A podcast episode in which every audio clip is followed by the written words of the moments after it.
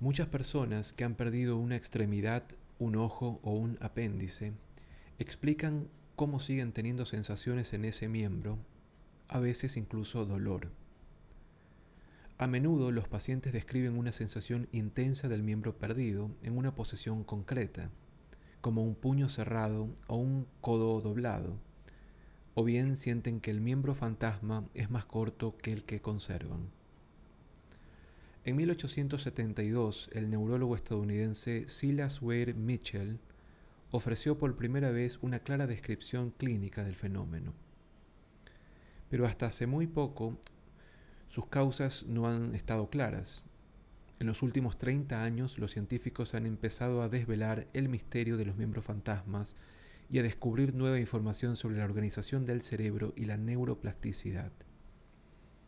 Investigaciones recientes han demostrado que la corteza somatosensorial del cerebro, a donde se envían las sensaciones relativas al tacto tras el estímulo, es plástica, lo que significa que se puede reorganizar para adaptarse a una nueva experiencia. Por ejemplo, los investigadores constataron que cuando se dañaba la conexión nerviosa del dedo de un mono, de modo que dejaba de transmitir información al cerebro, la ubicación somatosensorial de aquel dedo dejaba de responder. Y además ahora respondía al dedo adyacente. En la corteza somatosensorial, la gran mayoría de las neuronas se dedican a áreas sensibles, como la cara, los labios y las manos. Este descubrimiento tiene importantes e interesantes implicaciones para la rehabilitación. El neurocientífico V.S. Rachamandran desarrolló un sencillo pero eficaz tratamiento para el dolor del miembro fantasma. La caja espejo,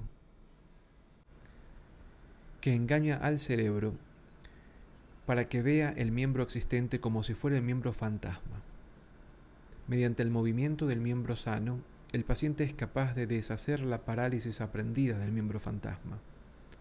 Con un uso reiterado de la caja espejo, las áreas relevantes del cerebro se reorganizan en términos de sensaciones experimentadas. Las investigaciones llevadas a cabo con esta técnica demuestran que un elevado porcentaje de pacientes con síndrome del miembro fantasma sienten un profundo alivio del dolor.